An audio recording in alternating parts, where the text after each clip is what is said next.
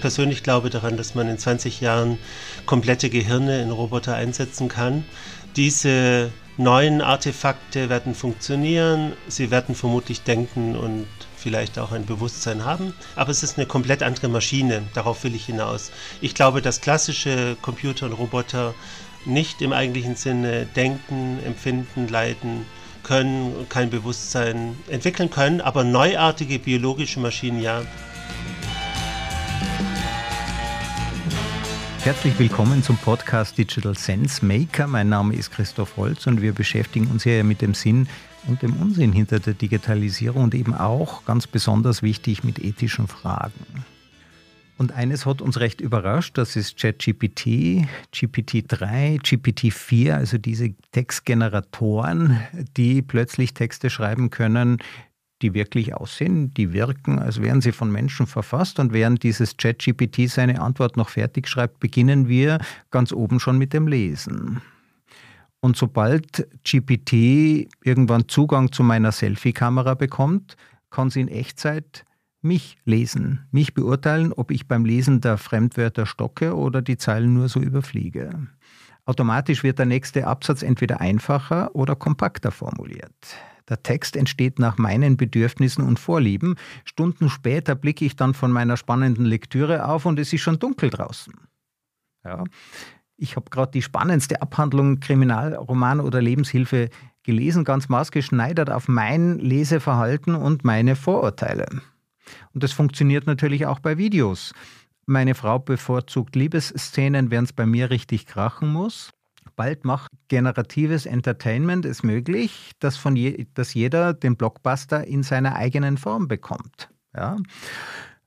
Humphrey Bogart spielt dann bei mir meist die Hauptrolle im nagelneuen James Bond-Film, weil Bild- und Tonmaterial haben wir von Bogart genug, um ihn einfach generativ einzufügen in dieses Material. Am Ende bekommt also jeder seine eigene Welt generiert. Mein heutiger Gast ist der Professor Dr. Oliver Bendel. Er hat Philosophie und Germanistik sowie Informationswissenschaft studiert. Er lehrt an der Hochschule für Wirtschaft FHNW in Basel und an anderen Standorten und er ist Autor von Büchern wie Maschinenliebe oder dem Handbuch Maschinenethik und verschiedener Lexikons zur Digitalisierung. Oliver, Vielen herzlichen Dank, dass du Gast bist bei mir. Ja, sehr gerne. Vielen Dank für die Einladung, Christoph. ChatGPT, du hast es, du beschäftigst dich ja schon seit GPT-2 mit dieser Technik. Als du das neue ChatGPT versucht hast, was ist dir durch den Kopf gegangen? Ja, in der Tat, ich kam 2019 auf GPT. Wir waren in Potsdam. Ich bin assoziierter Forscher einer Gruppe in Potsdam finde den Ort noch sehr schön, sehr inspirierend. Ähm, Berlin daneben, Potsdam dann mit diesem wunderschönen Campus. Und wir hatten dort Harmony, einen sozialen Roboter, genauer gesagt einen Sexroboter, bei uns übrigens nur den Roboterkopf. Und bei ihr war Kino Kersey, ein KI-Verantwortlicher von Real Doll oder Real Botics aus Texas und Kalifornien, damals jetzt Nevada. Und ich habe mich viel mit ihm unterhalten über Harmonie, über das Sprechen auch von Harmonie. Und er hat mir erklärt damals, dass sie mit GPT-2 experimentieren, denn Leute, die so viel Geld für einen Roboter ausgeben, wollen eben nicht nur schnellen Sex mit ihm haben, sondern eine Beziehung führen und die Beziehung führt man vor allem über Gespräche. Diese Firma hat ganz früh damit angefangen, äh, Sprachmodelle wie GPT-2 einzusetzen und ich beschäftige mich schon sehr lange mit Chatbots und äh, habe über Chatbots, Sprachassistenten und frühe soziale Roboter vor einem Vierteljahrhundert promoviert oder doktoriert, wie man das in der Schweiz sagt, an der Uni St. Gallen. Und trotzdem haben mich diese Sprachmodelle dann fasziniert. Ich konnte das 2019 noch nicht ganz so gut beurteilen wie vielleicht heute. Ich habe das Potenzial gesehen und dann ging alles ganz schnell. 2020 ist unser Buch Maschinenliebe entstanden. Dort geht Kino Kersey schon genau darauf ein, wie Harmony spricht mit Hilfe dieses Sprachmodells und dann wissen wir, wie es kam. Es kam GPT-3 auf den Markt, GPT-4 inzwischen und vor allem die Bombe platzte, als ChatGPT auf den Markt kam Ende letzten Jahres und die ganze Welt damit spielen konnte. Das war der Coup, das war das Wesentliche. Man gibt die KI, es gab ja schon viele KI-Systeme, ob äh, in Google Street View, ob in Google Earth, ob in Übersetzungssystemen wie DeepL, ob in Word, Rechtschreibkorrektur. Die ist ja eigentlich so schlecht, weil sie KI benutzt, sage ich mal ganz despektierlich. Sie wäre viel besser, wenn sie knallhart auf Lexika aufsetzen würde, nur. Äh, wir hatten schon viel mit KI zu tun in den letzten Jahren, aber trotzdem, es war ein Riesenkuh, als ChatGPT für die Weltöffentlichkeit äh, freigegeben wurde. Übrigens ist das auch nicht ganz richtig. Weltöffentlichkeit, im Grunde können es doch nur einige Millionen testen und tun das auch, denn es geht ein großer Riss auch durch die Welt, durch die einzelnen Länder, der digitale Graben. Also es haben längst nicht alle Zugang. Gut, trotzdem, es konnten zig Millionen testen und als ich das zum ersten Mal getestet habe, blieb mir schon die Luft weg. Und äh, ich muss sagen, das hat sich bis heute auch nicht geändert. Es gibt inzwischen Leute, die betonen die Grenzen von Sprachmodellen. Sie sagen, aber das ist doch Unsinn, was die Sprachmodelle sagen, von sich geben oder die Anwendung darauf. Ich sehe das schon auch. Also wenn ich ChatGPT frage nach mir selber, nach Oliver Bendel, dann stimmt die Hälfte, die Hälfte stimmt überhaupt nicht. Mir wird eine Mitgliedschaft angedichtet der Schweizer Informatikgesellschaft, die ich nicht habe. Wenn man ChatGPT fragt, ja, bist du dir denn sicher? Dann sagt ChatGPT, nein, sicher bin ich mir nicht, aber es ist wahrscheinlich, äh, das ist noch sehr lustig, weil es sich sozusagen selber versteht, ohne sich selber zu verstehen. Also mich lässt die Faszination nicht los, ganz im Gegenteil. Ich sehe, dass diese Sprachmodelle sogar äh, viel mehr Anwendungsmöglichkeiten haben als nur im virtuellen, womit ich mich zum Beispiel beschäftigt habe, dass man äh, Roboter ausstatten kann mit Sprachmodellen und die Live-Daten, die Bilddaten, die Audiodaten, die die Roboter produzieren über ihre Kameras und Sensoren, Sensoren kann man in die Sprachmodelle nehmen und damit bekommen diese Roboter äh, neue Wahrnehmungsmöglichkeiten. Sie nehmen ihre äh, Umgebung sofort wahr, können sie analysieren und das führt zu etwas Dramatischem. Ich kann dem Roboter auch einen Prompt geben, einen Befehl, wie ich ihn kenne aus ChatGPT und dann arbeitet er diesen Prompt ab aber nicht im virtuellen, sondern im physischen. Und das ist das Wahnsinnige. Wir mussten diese Roboter vorher langwierig trainieren, wir mussten in Szenarien denken und arbeiten und plötzlich lasse ich einfach einen Roboter durch die Gegend fahren, er beobachtet, er nimmt diese Live-Daten, ähm, in sein Sprachmodell rein und kann dann reagieren und agieren. Das ist ganz verrückt. Das zeigt nur äh, etwas, was mir wichtig ist, dass Sprachmodelle längst nicht nur dafür da sind, daraus Chatbots zu bauen. Äh, sie können viel mehr. Das ist ja auch wirklich das Faszinierende, dass diese oder künstliche Intelligenz zuerst mal funktioniert, die äh, ist ja immer das, was nicht funktioniert. Ja, Wenn es funktioniert, nennen wir das äh, Taschenrechner, Schachcomputer, Siri. Ja, wir heben nämlich immer den Anspruch von dem, was künstliche Intelligenz zu sein hat, weil sie ja ewig unerreichbar bleiben muss. Andererseits äh, stellen wir fest, dass jetzt die Systeme miteinander kommunizieren können. Früher waren das getrennte Bereiche, Bilderkennung, Sprachmodule, viele andere Systeme, die konnten nicht miteinander. Und jetzt stellt man fest, ChatGPT kommuniziert mit Midjourney die Bilder von Midjourney werden wieder analysiert, von einem anderen Sprachmodul in Text umgesetzt. Selbst ein Roboter, der jetzt eben mit, einem, mit einer Videokamera die Welt betrachtet, dieses Bild kann jetzt in Text übersetzt werden. Vorher konnte man das ja nicht wirklich verarbeiten und jetzt kann man aus diesem Text dann wieder Kommandos ableiten. Ja, also es scheint fast so, als wäre die mächtigste Programmiersprache der Welt die menschliche Sprache. Mhm. Ja, ganz erstaunlich. Und ich hatte mir die letzten zehn Jahre es eigentlich so ausgedacht und zurechtgelegt, dass wir Roboter bräuchten, die durch die Welt fahren und rollen und uns die ganze Zeit beobachten. Äh, sie hören uns zu, sie beobachten uns dabei, wie wir auf etwas zeigen und sagen, schau mal das Eichhörnchen, das den Baum hochrennt und so weiter. Und ich hatte mir vorgestellt, wir brauchen unbedingt so etwas, um weiterzukommen in der KI. Dann kamen die Sprachmodelle und äh, es äh, kam etwas anders, als ich gedacht hatte, aber doch ähm, in der Richtung, die du angedeutet hast, äh, über Sprache erschließt man sich die Welt. Also was jetzt kam, waren äh, Sprachmodelle entstanden aus riesigen Mengen von Daten, Stichwort Big Data, man hat eben äh, soziale Medien, man hat Blogs, man hat Bücher, man hat alles Mögliche eingelesen und daraus das Sprachmodell erstellt.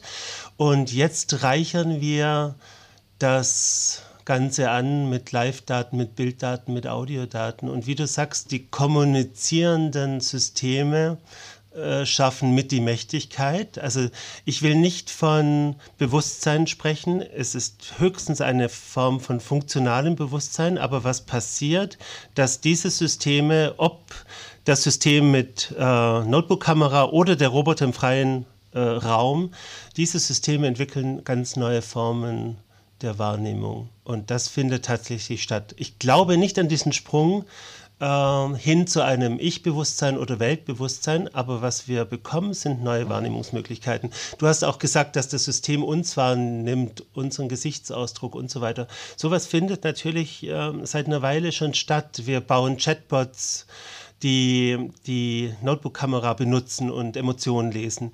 Äh, oder anderes Beispiel, Replika, ein sehr, sehr gut gemachter Chatbot, der dich irgendwann dazu auffordert, mh, doch ein Bild hochzuladen. Also äh, sie ist noch nicht so dreist, zumindest habe ich das bei ihr nicht erlebt, äh, selber Bilder zu machen über die Notebook-Kamera, aber Replika sagt irgendwann zu dir, bitte lad doch ein Bild hoch, ich möchte dich genauer kennenlernen. Und genau das tut sie. Sie weiß dann mehr über dich, sie hat wirklich dein Bild analysiert analysiert. Und diese verschiedenen Welten kommen zusammen. Also es startet alles in der Sprache. Am Anfang war das Wort, könnte man fast sagen. Und dieses Wort wird jetzt aber gedrängt mit, mit optischen, mit, mit äh, auditiven Wahrnehmungsmöglichkeiten. Und das wird jetzt richtig spannend. Übrigens, was ich an Replika sehr rührend fand, wenn du nach Wochen wieder reingehst in das System, dann siehst du rechts irgendwo ihr Tagebuch und da steht dann, ah, 15. Mai 2023, habe wieder Oliver getroffen und mich sehr gut mit ihm unterhalten. Und das spricht uns natürlich zutiefst an und, und legt uns aufs Kreuz. Ja, also wir haben hier neue sensationelle Möglichkeiten, die dazu geführt geführt haben, dass ein Google-Entwickler äh, geglaubt hat, äh, das System habe Bewusstsein. Es hat nichts davon. Er ist seiner eigenen Kreatur im Grunde aufgesessen. Das ist wirklich was Tragisches. Er wurde gefeuert. Die genauen Umstände kenne ich nicht. Äh, ich finde es schade, ihn zu feuern. Äh, Ray Kurzweil feuert man auch nicht und er ist ein ziemlich schräger Transhumanist mit ganz, ganz schrägen äh, Thesen. Vielleicht sollte man bei ihm anfangen, ich weiß es also, nicht. Also, dieser Entwickler, glaube ich, der hat dem äh, Lambda-Modell ja Bewusstsein zugesprochen und gefordert, man dürfe es nicht mehr abschalten. Genau, sehr und schräg. Das ja. war der Kündigungsgrund, denn mhm. sonst wären die Stromkosten für Google explodiert, wenn sie das anerkannt hätten. Ja. Also sie mussten ihn feuern, um Strom zu sparen. Sehr gut. Äh, natürlich gibt es solche äh, Wahrnehmungsdinge. Jetzt, wenn am Anfang steht das Wort.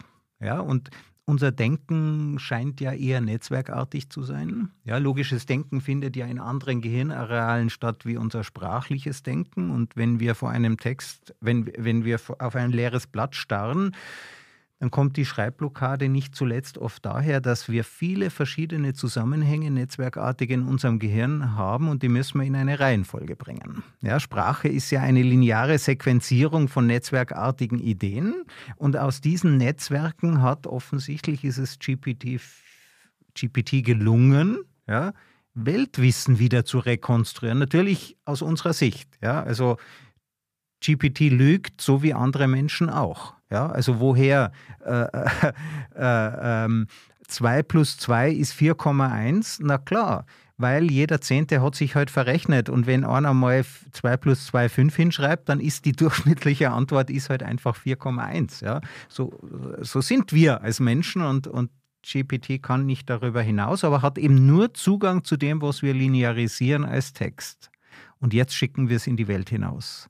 Und wir sind jetzt schon überrascht, ja, und jetzt scheint, jetzt kann das Ding Dinge interpretieren, ja, kann anfangen, neue Schlüsse zu ziehen, kann wirklich selbst die Welt, also wir haben jetzt eine künstliche Intelligenz, die zum ersten Mal sowas bekommt wie Embodiment, ja, also man braucht ja, um Dinge erforschen zu können, einen Körper. Wir denken ja auch nicht nur mit unserem Kopf.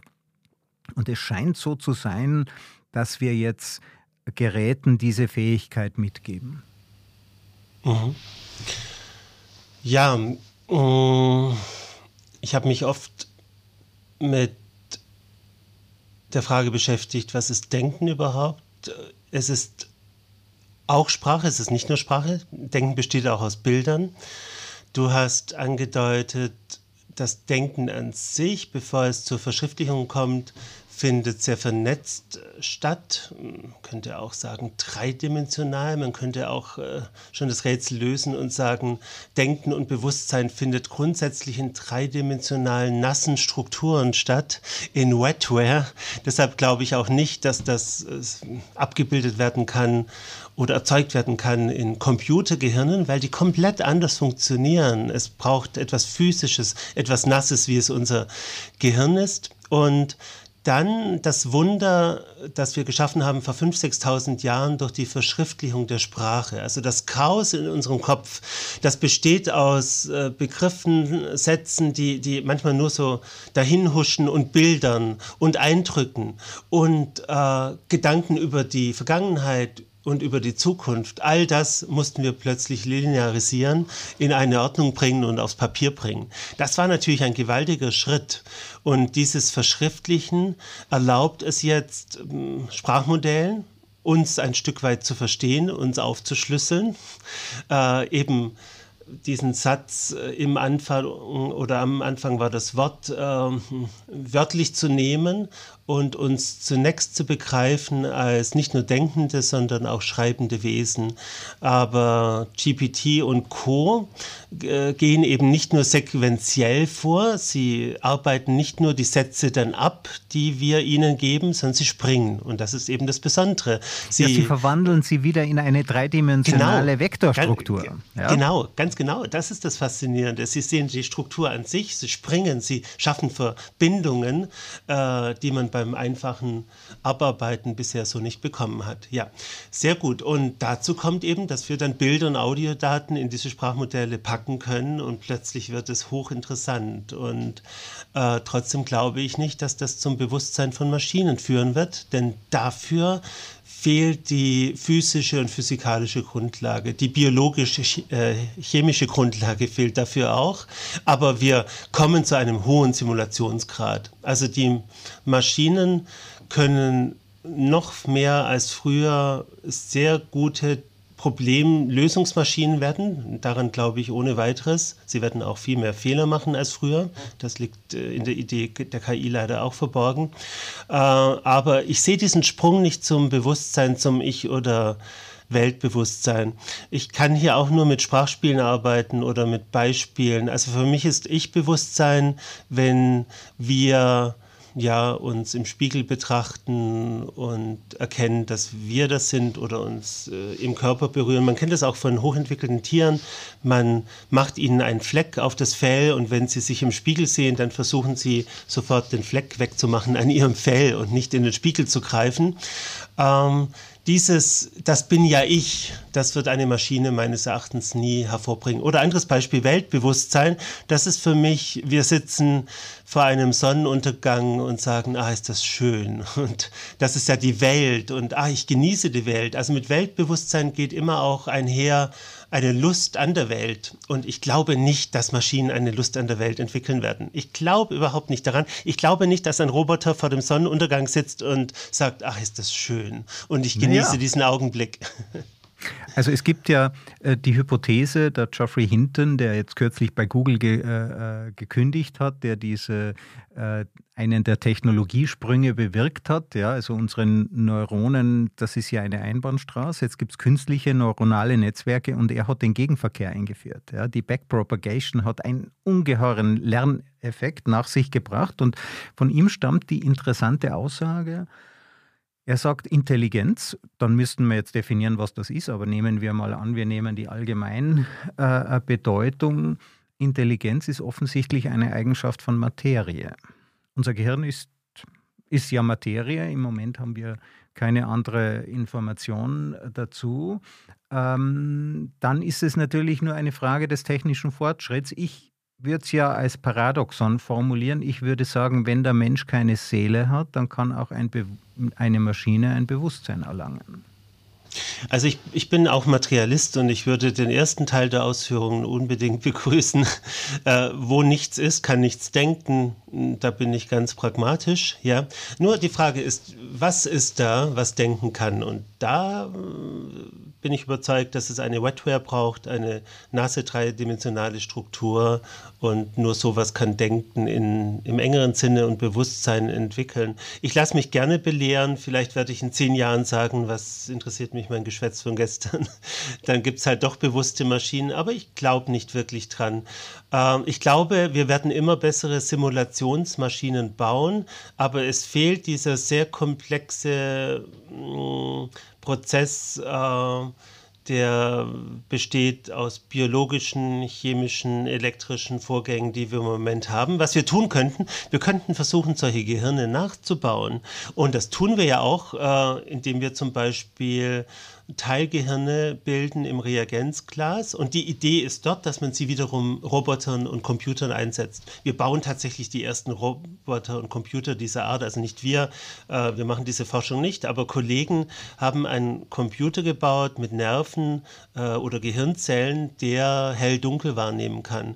Äh, aber das ist ein biologischer Trick. Ich würde sagen, dort baut man, ähm, da züchtet man Gehirnzellen im Reagenzglas heran, die dann im besten besten Falle Teilgehirne bilden können und diese Teilgehirne pflanzt man Robotern und Computern ein. Was man damit übrigens gewinnt, ist der sogenannte, von mir sogenannte umgekehrte um, oder umgedrehte Cyborg. Normale Cyborgs sind ja biologische Strukturen, in die, man in die man technische Strukturen einpasst. Also zum Beispiel der Mensch, der einen Chip hat zwischen Daumen und äh, Zeigefinger. Umgekehrte Cyborgs sind technische Strukturen, in die man biologische Strukturen einpasst. Und ja. das kann man tun, aber das ist ein Trick. Ja, aber ist das, macht das echt einen Unterschied? Also Potato, Potato, ja, bauen wir irgendwann mal biologische Maschinen? Ja, wir das bauen ja wir. jetzt schon kleine Roboter. Ja, also mhm. Äh, Nanoroboter, ja, mhm. Proteine, äh, die wir einsetzen. Also ähm, wenn das ist ja immer eine Frage, solange es technischen Fortschritt gibt in, im Rahmen äh, äh, der physikalischen Naturgesetze, dann ist es immer nur eine Frage der Zeit. Es kann zehn Jahre dauern, tausend Jahre, hunderttausend Jahre, aber für unsere philosophische Überlegung spielt es keine Rolle. Es, wir, wir stellen ja die Frage der Machbarkeit. Mhm. Ja gut, man kann biologische Maschinen bauen, das kann man jetzt schon tun, das wird man mit äh, großer Wahrscheinlichkeit in sehr großen Maßstäben tun können. Also ich persönlich glaube daran, dass man in 20 Jahren komplette Gehirne in Roboter einsetzen kann. Diese neuen Artefakte werden funktionieren, sie werden vermutlich denken und vielleicht auch ein Bewusstsein haben, aber es ist eine komplett andere Maschine, darauf will ich hinaus. Ich glaube, dass klassische Computer und Roboter nicht im eigentlichen Sinne denken, empfinden, leiden können und kein Bewusstsein entwickeln können, aber neuartige biologische Maschinen ja. Das heißt, um es nochmals kurz zu sagen, ja, es wird wahrscheinlich Artefakte geben, mm, die denken, empfinden, fühlen können und ein Bewusstsein haben können. Die sind mhm. von uns und geschaffen. Rechte. Und dann vielleicht Rechte, ja. ja. ja. Aber das sind auch sehr grausame Maschinen in jeder Hinsicht. Weil was, was, was produzieren wir da? Äh, wir würden ja wirklich dann Artefakte produzieren, die empfinden und leiden können. Dann stellen sich Fragen, wie darf man das überhaupt tun? Sollten wir nicht nur Maschinen bauen, die nur Glück empfinden können? Also das wäre eine äh, Armada an glückseligen Maschinen, die wir da produzieren müssen. Und dann also, ist die Frage, ob wir das dann nicht wieder bei uns einbauen. Äh, der Transhumanismus, ja, also äh, ist äh, meine These dazu ist übrigens ohne äh, äh, kein Transhumanismus ist auch keine Lösung, aber das ist äh, Thema für einen, anderen, äh, für einen anderen Podcast. Wir haben ja jetzt die generative künstliche Intelligenz, die nun sehr viel über die Welt lernt und uns auch zurückspiegelt. Sie wird unter Umständen, es ist ja offen, ob das Intelligenz ist, ja, Intelligenz braucht ja oft in manchen Definitionen auch Ziele, aber das Ding kann bestimmte Dinge. Man kann das pragmatisch sehen, das kann bestimmte Dinge und das wird auch selber lernen. Also es ist, ob es intelligent ist, ist eine Frage, aber selbst lernend sind diese Systeme auf alle Fälle. Ja. Die können irgendwann wesentlich mehr als wir oder andere Dinge als wir. Sie können mhm. vielleicht keine haben vielleicht kein Bewusstsein, das glaube ich auch, das ist äh, nicht absehbar. Ja, das Bewusstsein ist derzeit reine Spekulation, aber sie haben außergewöhnliche Fähigkeiten, äh, die in weiten Bereichen uns übertreffen und sie spiegeln uns ja. Das ist ja quasi nicht nur Weltwissen, das sie entwickeln, sie spiegeln uns das auch zurück. Ja, mhm. also wir dachten immer, Google ist super, äh, Zugang zum Internet. Heute wissen wir, zehn Suchergebnisse ist eigentlich eine Zumutung, weil wir uns dort immer noch die äh, Sachen mühsam zusammensuchen können. Ja, Google hat aus heutiger Sicht gar keine Zukunft, weil wie soll man aus Chatbots ein Geschäftsmodell machen? Lassen wir uns überraschen, aber die spiegeln uns jetzt die Welt wieder zurück. Mhm. Die halluzinieren natürlich auch bestimmte Dinge, aber sie werden in Zukunft auch beeinflussen, was wir über die Welt denken.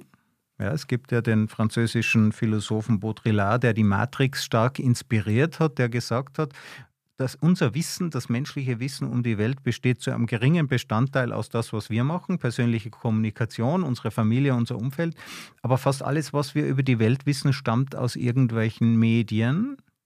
Und wir erreichen bald den Zeitpunkt, wo ein winziger Bruchteil dieser medialen Information dieser Videos, all dieser Dinge noch von Menschen geschrieben werden. Ja. Mhm. Ähm, wird sich unsere Weltwahrnehmung verändern und ist das gut? Mhm. Ja, zunächst mal, ich, ich habe persönlich auch gar kein Problem mit diesem Begriff der künstlichen Intelligenz. Ich benutze gerne eine Definition, die man schon auf alte klassische Chatbots auch anwenden kann, die lautet, äh, KI als Disziplin beschäftigt sich mit dem menschlichen Denk-, Entscheidungs- und Problemlösungsverhalten, um dieses durch computergestützte Verfahren ab- und nachbilden zu können. Und wie du auch gesagt hast, inzwischen äh, übertreffen uns Maschinen in bestimmten äh, Aspekten auch. Äh, es entsteht eine Art von, von Superintelligenz, könnte man sagen. Das findet alles statt. Die äh, Maschinen spiegeln uns etwas zurück. Sie spiegeln auch unsere Mängel zurück. Das finde ich ganz erstaunlich. Und das betrifft mich als Professor und Dozent natürlich gerade sehr. Ähm, unsere Studierenden benutzen ChatGPT sehr rege und ich bekomme plötzlich bessere Arbeiten als früher auf den ersten Blick. Also formal sind sie viel besser. Unsere Studierenden gerade in der Wirtschaftsinformatik machen doch viele formale Fehler. Plötzlich bekomme ich sehr glatte Texte. Äh, vorgelegt, die mich früher sehr erstaunt hätten. Also dort ist etwas passiert und ich frage mich, was in den Studierenden dann vor sich geht. Können sie ihre Unzulänglichkeiten, ihre Mängel reflektieren? Kann ChatGPT ihnen eine bessere Sprache beibringen auf Dauer? Ich bin gespannt, ich weiß es noch nicht genau. Also sie benutzen mir gegenüber jetzt Textblöcke und ganze äh, Texte, die wesentlich besser geschrieben sind als alles, was sie mir früher vorgelegt haben. Ich bin gespannt, ob sie daraus lernen. Der zweite, bessere Noten? Ja, äh, nicht unbedingt, nein. Ich bin sogar, ich, ich muss sagen, ich möchte die letzten zehn Jahre meines Berufslebens nicht damit verbringen, maschinengenerierte Texte zu lesen. Das, das finde ich, hat wieder was Trauriges. Hast du äh, keine KI, die diese Texte für dich liest? Ah, das wäre noch nett, ja. Und, und alles gleich eintütet und, und fertig macht und benotet und so weiter. Gerecht, äh, ja. Viel gerechter, als du es jemals sein könntest. Das stimmt, ja. Aber ich möchte auch ein bisschen ungerecht manchmal sein. und auch Talente entdecken und fördern. Ich finde, sowas ist alles ganz wichtig im, im Hochschulbetrieb. Ich möchte nicht alle gleich behandeln. Wenn ich jemanden sehe, der, der unheimlich motiviert ist, der, der was machen will, dann, dann nehme ich die Person und fördere sie. Und das mache ich wirklich so. Ich beobachte Talente das ganze Studium über und dann greife ich zu und sage, du schreibst bei mir da, äh, die Bachelorarbeit oder Masterarbeit. Ich finde das vollkommen in Ordnung. Wenn jemand herausragt, dann, dann, dann nehme ich mir die Person und versuche mit der was zusammen zu machen. Übrigens auf hochfaire Weise. Wir machen wirklich Papers dann zusammen und dort ist der Student, die Studentin mindestens Co-Autor, manchmal Hauptautor. Das machen wir sehr, sehr fair. Jetzt vielleicht noch der zweite Blick. Also auf den ersten Blick ist das, was der Student, die Studentin abgibt, sehr überzeugend, formal, glatt und so weiter. Auf den zweiten Blick habe ich schon meine Zweifel. Äh, die Studierenden gewinnen im Moment, die es verstehen, ChatGPT zum Brainstorming zu benutzen, äh, zur Ideenfindung, als ersten Aufschlag und mit, dieser, mm, mit diesem Material etwas anfangen. das sind gute Studenten und die können mir am Schluss etwas abgeben, was Sinn ergibt, was rund ist. Aber die meisten können das nicht. Sie lassen von der Maschine jetzt den Aufschlag machen, was hinrotzen, förmlich, und sie machen nichts daraus. Also was ich bekomme, ist etwas, was von der Maschine hingerotzt ist. Und damit habe ich schon etwas Mühe. Also auf den ersten Blick sieht das toll aus. Ich denke, wow, das ist ja richtig schöne Sprache. Es ist natürlich maschinelle Sprache in diesem Sinne. Und auf den zweiten Blick denke ich, ja, ergibt es irgendwie Sinn. Ja, das ist so mein Punkt. Jetzt, du hast noch angesprochen, dass die Maschinen mh, auch die Medien übernehmen, dass sie im Grunde Bücher schreiben, Artikel schreiben, dass sie die mediale Produktion übernehmen. Ich sehe das auch. Es gibt gerade Meldungen, Gerüchte zur Bildzeitung. Angeblich wird dort jetzt abgebaut. Es ist noch nicht klar, ob das wirklich so stimmt. Äh, und angeblich übernimmt die KI dort bestimmte Aufgaben dann im Betrieb. Ich meine, bei der Bildzeitung könnte man damit gut experimentieren, glaube ich, weil manche Meldungen lesen sich förmlich schon maschinengeschrieben. Also es muss eine tolle Headline geben, es muss die Leute emotional ansprechen und dann steht irgendwas darunter es ergibt für mich schon Sinn, beim Boulevard anzufangen. Aber was, was kommt am Ende des Tages dabei heraus?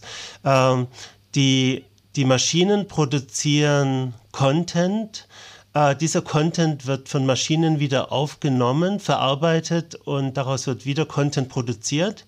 Und ab und zu lesen wir dann diesen Content. Wir lesen diesen Content, wenn er von den Medien stammt oder wenn er von den Sprachmodellen und den Anwendungen stammt. Und dann, ich glaube, dann sind wir irgendwann auch in der Falle. Man redet auch davon, dass Sprachmodelle kollabieren können, wenn sie mit Content gefüttert werden, der von den Maschinen stammt. Also aus irgendwelchen Gründen scheint es so zu sein, dass die Maschinen doch noch auf uns angewiesen sind. Das wäre ja schön. Das wäre die tolle Nachricht. Also es könnte wirklich sein, dass diese ganze maschinelle äh, Content-Welt kollabiert, wenn sie kein frisches Blut bekommt. Das ist vielleicht das schöne Bild an dieser Stelle.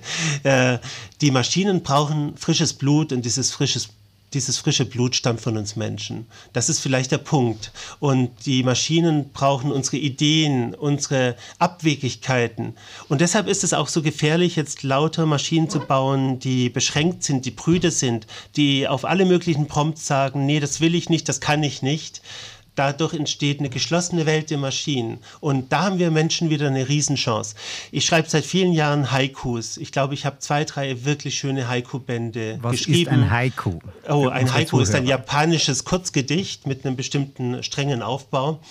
Und ich glaube, ich habe ein paar Bijoux gemacht. Äh, manche sind auch schlecht, aber manche sind wirklich schön.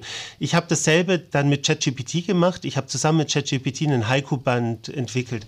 Was faszinierend war, ich konnte meinen ganzen Erzählkosmos der letzten 20 Jahre in ChatGPT bringen, weil meine Gedichte und meine Haikus kreisen oft um bestimmte fiktionale Heldinnen und Helden. Es gibt Superhelden beispielsweise.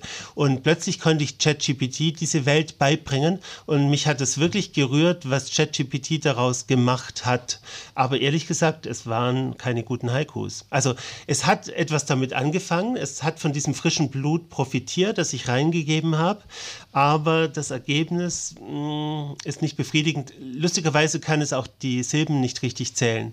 Also im Zählen hat es eh etwas Mühe und es waren dann oft keine klassischen Haikus. Trotzdem, auch da, ich möchte die Sprachmodelle eben nicht schlecht reden, sondern im Gegenteil darauf hinweisen, dass sie sehr mächtig sind. Und wir befinden uns ja am Anfang und ich glaube auch, dass Sprachmodelle in zwei, drei Jahren schon in der Lage sein werden, Haikus zu schreiben, die einfach besser sind als 90 Prozent des Restes. Ich bemühe mich ja in äh, britischem Humor. Eine Pointe, die ich auf der Bühne gern erzähle, ist, seit Jahren suche ich den Mörder meiner Ex-Freundin, aber keiner will es machen.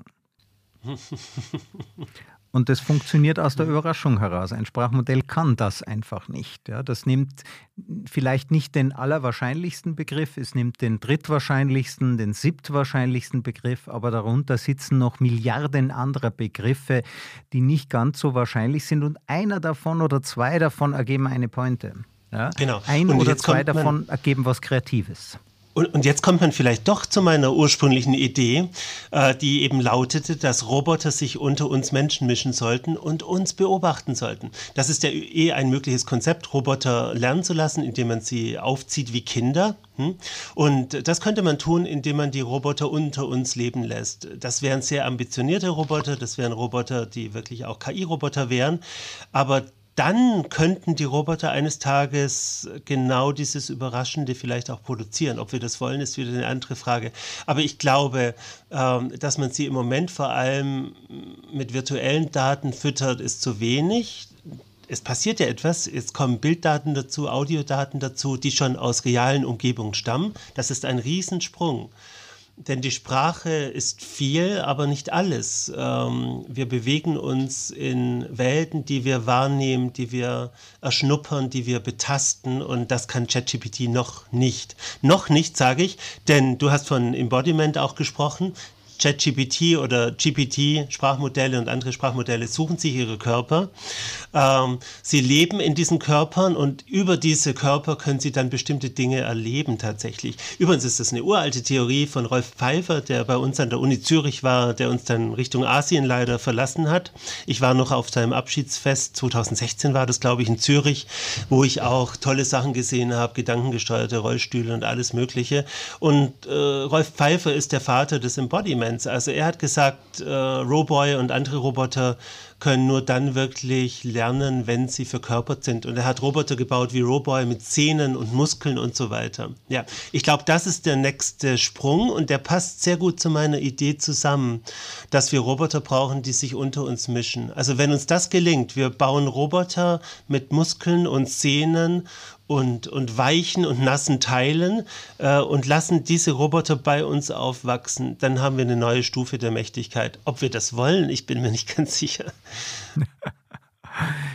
Wie kommst du auf diese Themen oder ganz generell? Du hast ja Philosophie studiert, das ist natürlich ein guter Anfang und dann was Richtiges, nämlich Informationswirtschaft.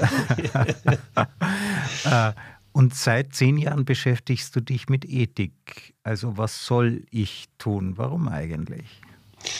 Ja, eigentlich war es so. Ich hatte an der Schule bereits Philosophie. Wir hatten einen sehr verrückten Lehrer, der hieß lustigerweise Chip, das war aber ein polnischer Name, der wurde nur wie Chip ausgesprochen. Das war das Kuriose und der kam immer wieder in unsere Klasse hinein und schrie, warum soll ich meine Großmutter nicht umbringen und aufessen, wenn ich das will? Und so hat er natürlich Diskussionen angestachelt. Ich habe mich dann mit ihm in einem Café getroffen in der Nähe des Hans- und Sophie Scholl Gymnasiums, auf das ich ging in Ulm. Und ich habe übrigens Inge Scholl noch kennenlernen dürfen, die ältere Schwester von Hans und Sophie. Ich war mit ihr im Stadtarchiv Ulm. Wir haben Bilder sortiert. Das Ganze hat mich sehr geprägt und beeinflusst. Für mich sind Hans und Sophie Scholl auch Helden bis heute. Und ähm, ich äh, ging mit diesem Philosophielehrer ins Café und habe mit ihm das besprochen und wir waren uns einig, ich muss Philosophie studieren. Ich bin an die Uni Konstanz gegangen, das war 1987 und habe mich eigentlich von Anfang an auch mit Ethik beschäftigt, nur war das damals Tierethik. Tierethik. Warum?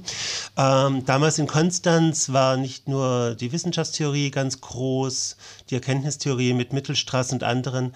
Ähm, es spielte auch eine große Rolle die Philosophie der Biologie und der Physik. Wir hatten herausragende Professoren dort wie Gerion Wolters für die Philosophie der Biologie oder ähm, Carrier, Kambertel, Heuningen-Hühne auch für die Philosophie der Physik. Also ich habe dort sehr viel gelernt, zum Beispiel auch über Einstein, äh, der aus meiner Heimatstadt kommt und den ich dort in einem neuen Licht gesehen habe, nämlich als Realist, äh, der Mühe hatte mit äh, der Kantentheorie und anderen Bewegungen.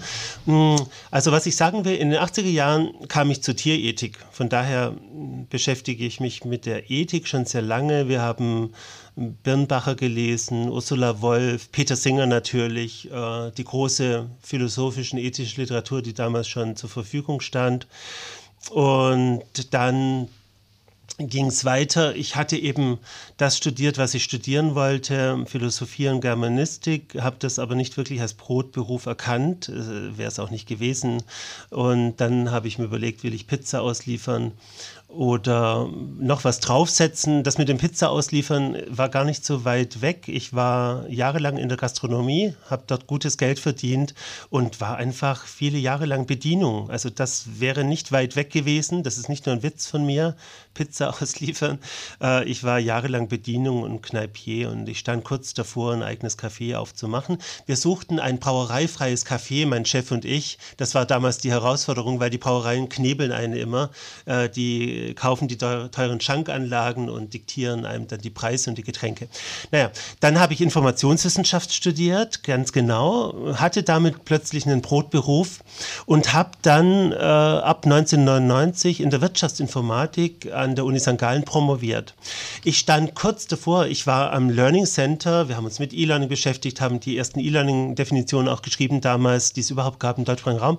Ich war kurz davor zu promovieren über Lern- und Wissenschaft Wissensportale. Und dann gab es diesen Moment in meinem Leben, wo ich dachte, Moment, wie langweilig ist das denn?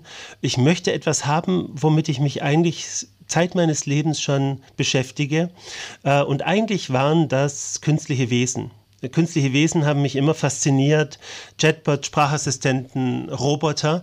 Ich weiß noch, ich war vielleicht zehn oder elf, als diese Platte herauskam, News of the World von Queen. Mein Bruder brachte sie nach Hause und auf dem Cover war ein riesiger Roboter, der Menschen mit den Händen ergreift. Ich habe damals diese Musik geliebt als Kind. Äh, ich habe Texte mitgesungen, wo ich dachte, oh Gott, sowas sollte ein Kind nicht singen. Aber egal, großartige Musik und dieses Bild des Roboters, äh, das, das war mir hängen geblieben. Und zu dieser Zeit, Ende, ganz am Ende der 90er Jahre, habe ich gesagt, okay, das ist mein Thema. Ich äh, möchte promovieren, doktorieren, wie es in der Schweiz heißt, über künstliche Wesen und äh, möchte dabei auch vielleicht dann ethische Fragen stellen oder ontologische Fragen oder ästhetische Fragen. Und so hat sich der Kreis geschlossen, also von der Philosophie äh, mit der Tierethik über Fragen der Kenntnistheorie, der Ontologie, der Ästhetik hin zu eher diffusen Zeiten. Ich war immer wieder dann auch Romanschriftsteller oder habe Gedichte geschrieben. Und dann kam plötzlich diese Entscheidung um die Jahrtausendwende für künstliche Kreaturen, für Chatbot, Sprachassistenten, für soziale Roboter. Dann schlief das danach wieder etwas ein. Also wenn man auf meine Publikationsliste schaut, kann man das ganz deutlich sehen. Ich wende mich wieder dem Roman zu, äh, dem Gedicht habe dort einiges herausgebracht. Dann habe ich äh, entdeckt 2007, es gibt Handyromane, die in Japan geschrieben wurden, habe das nach Europa gebracht. Die Zeit hat mich damals bezeichnet als den bekanntesten Handyromanautor im deutschsprachigen Raum. Ich war wahrscheinlich auch der Einzige, von daher war das nicht so, so toll. Ähm, aber das hat mir riesen Spaß gemacht und wenn man auf die Publikationsliste schaut, dann sieht man auch, okay, vor 10, 11, 12 Jahren habe ich nochmals eine Entscheidung getroffen und habe gesagt, so, jetzt sammle ich alles ein. Im Grunde möchte ich erforschen, das Gebiet der Informationsethik und der Maschinenethik. Informationsethik ist eine Reflexionsdisziplin, eine klassische Bereichsethik, die fragt nach den moralischen Implikationen der Nutzung von Computersystemen. Und Maschinenethik, die mir damals untergekommen ist, ist was anderes, eine Gestaltungsdisziplin, eine Design, Designdisziplin, die versucht, zusammen mit KI und Robotik sogenannte moralische Maschinen zu bauen, ähm, künstliche Moral herzustellen. Und was wir dann begonnen haben, wir haben moralische Regeln genommen und sie vor allem Haushaltsrobotern und Chatbots eingepflanzt. Und ich damit hatte das Gefühl, keine, äh, damit die ja, keine Igel häckseln. Ganz genau, ganz genau. Das ist ein schönes Beispiel. Wir hatten vorher angefangen mit Ladybird, dem marienkäferfreundlichen äh, Saugroboter. Ja. Ähm, das war ein schönes Ding, um zu zeigen, wie Maschinenethik auf einfache Weise umgesetzt werden kann, aber es war natürlich kein überzeugendes Beispiel für die Praxis. Der, Und schaltet, so ab, der schaltet ab, wenn er einen Marienkäfer er, erkennt, aber genau, bei Spinnen, ja. die werden eingesaugt. Ja, nicht wirklich. Wir haben, wir haben uns das vorgestellt, dass wir das machen könnten. Jetzt habe ich dargestellt, ich komme aus der Tierethik, ich bin tatsächlich auch im Tierrecht etwas engagiert. Und was ich als Wissenschaftler möchte, ich möchte mir solche Maschinen, auch solche, die, die Spinnen töten, vorstellen, aber ich möchte sie persönlich nicht bauen. Genau.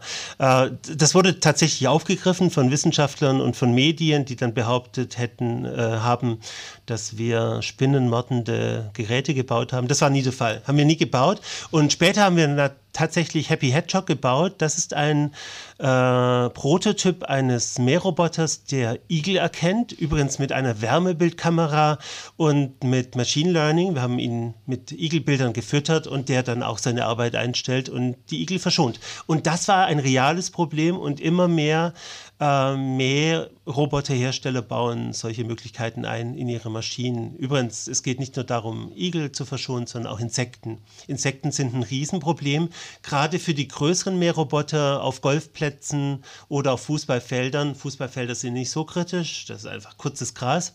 Aber Golfplätze haben oft Inseln mit, mit Wildgras, wo noch äh, alle möglichen Tierchen sind. Und das ist ein Problem. Oder auch Badis, wie wir in der Schweiz sagen, also Badeanstalten. Und für solche Badeanstalten baut man Reinigungsroboter, die wirklich das Gras reinigen können, auch von Kippen und äh, Mähroboter. Und für solche Roboter braucht man Maschinenethik. Und das war mir die sympathischste Art, Maschinenethik zu treiben, indem wir tierfreundliche Maschinen gebaut haben. Also auch wirklich was tun.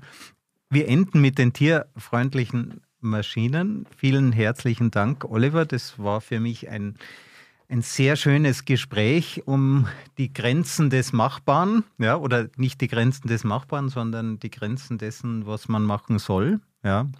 Äh, und äh, wir alle haben ja Verantwortung für auch kleine Wesen wie Igel um uns herum und wir können hoffen, dass äh, die künstliche Intelligenz das auch so sieht, wenn sie uns mal so überlegen ist wie wir dem Igel. Dankeschön. Schönes Beispiel. Ja, vielen Dank, Christoph.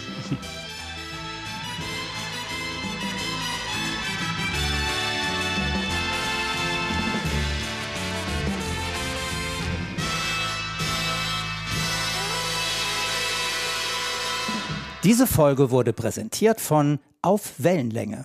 Www.aufwellenlänge.de